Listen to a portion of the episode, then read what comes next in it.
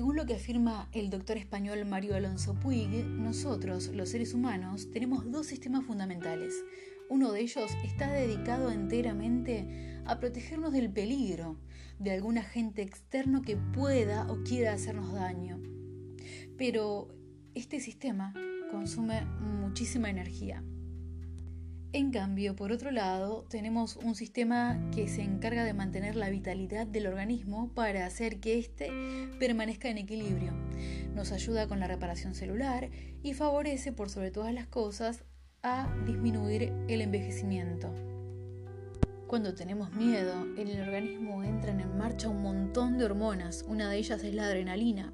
El corazón trabaja mucho más rápido, la tensión arterial sube, pero un sencillo gesto de cordialidad y de afecto puede llevar todos esos niveles a la normalidad.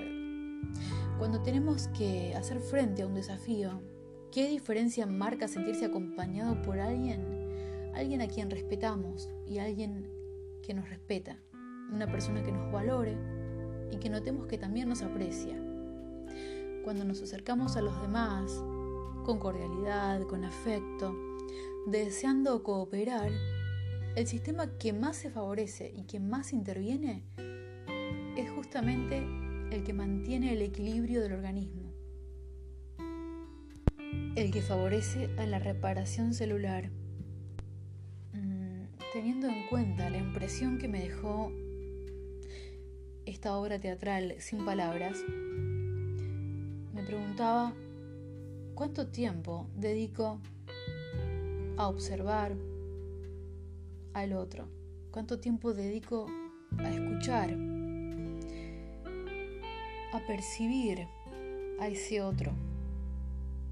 ¿Cuánto tiempo dedico? No solamente a ese otro, sino también a mi propio ser. ¿Cuánto tiempo dedico a observarme, a mirarme, a contemplar, a escuchar mi diálogo interno? ¿Cuáles son mis anhelos, mis deseos? ¿Con qué personaje de la obra me puedo identificar más? ¿Con la verborragia de Ana? ¿Con esa actitud invasiva, egoísta, que corre el foco de lo que realmente es el ser y se desvincula totalmente de la necesidad y del afecto? ¿O estoy sumida, sumido en esa angustia del sin palabras. Pueden ser estos dos o puede ser un tercer o un cuarto movimiento interno que tengamos o que sintamos. No sé, son ideas, pensamientos que se me disparan a través de una impresión que me deja una obra de teatro.